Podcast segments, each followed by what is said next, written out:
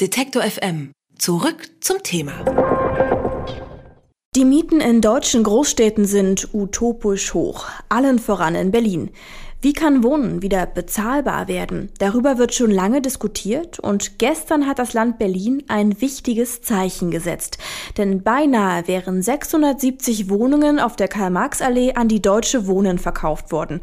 Das ist eine Wohnungsbaugesellschaft, die wegen Luxussanierungen und anschließenden Mietsteigerungen immer wieder negative Schlagzeilen gemacht hat und scharf kritisiert wird.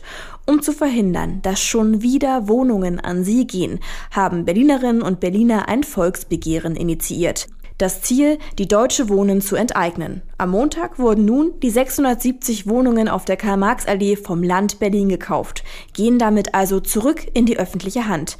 Was diese Entscheidung für die Mieten in der Hauptstadt bedeutet und ob das Vorgehen Berlins Vorbild für andere Städte sein könnte, bespreche ich mit Georg Hirte. Er ist Stadtökonom an der Uni Dresden. Hallo, Herr Hirte. Ja, guten Tag, Frau Landes.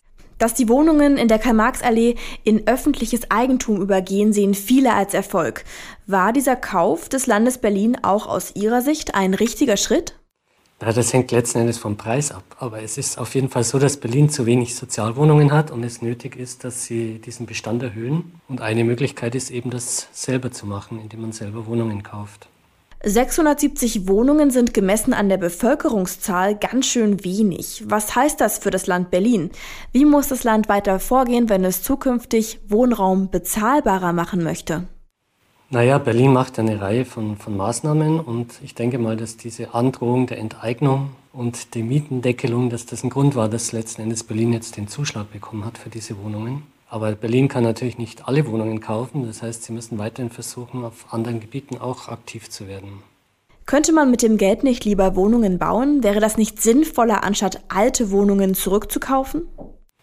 Naja, das ist jetzt, wenn es altbau ist, ich meine, in der Lage kann man kaum was bauen und dort wohnen eben gerade Leute, die sich höhere Mieten kaum leisten können. Und von daher denke ich, ist es ein Schritt zu versuchen, dass man hier nicht dann über Sanierungen, die ja anstehen, auf zu hohe Mieten kommt. Und da hilft Neubau eigentlich relativ wenig, weil der Neubau findet dann am Stadtrand oder sonst wo statt, wo was für die Leute eben ein Umzug bedeutet und was eben jetzt die Mieter dort wahrscheinlich gar nicht äh, treffen würde. Das Land Berlin hat in den 90ern und Anfang der 2000er etwa 200.000 Wohnungen aus öffentlicher Hand privatisiert.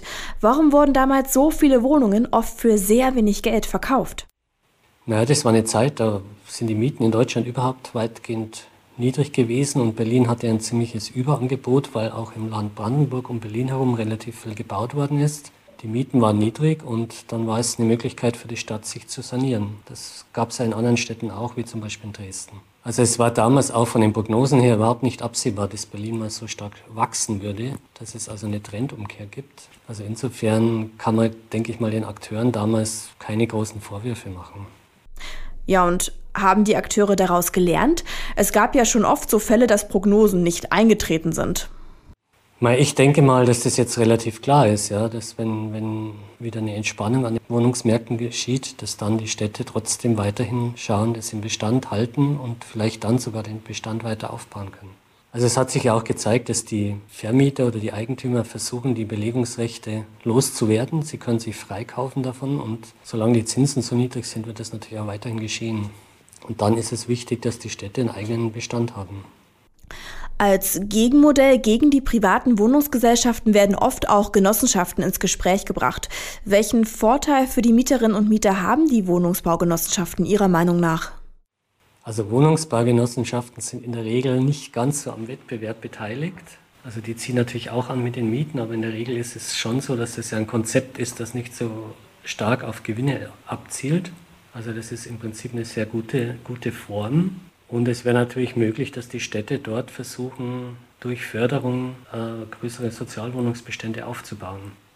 Um das damit mal zusammenzufassen, wäre also ein Mix aus geförderten Wohnungsgenossenschaften und eben Wohnungen, die Städte zurückkaufen, eine Lösung, um den Druck vom Wohnungsmarkt zu nehmen?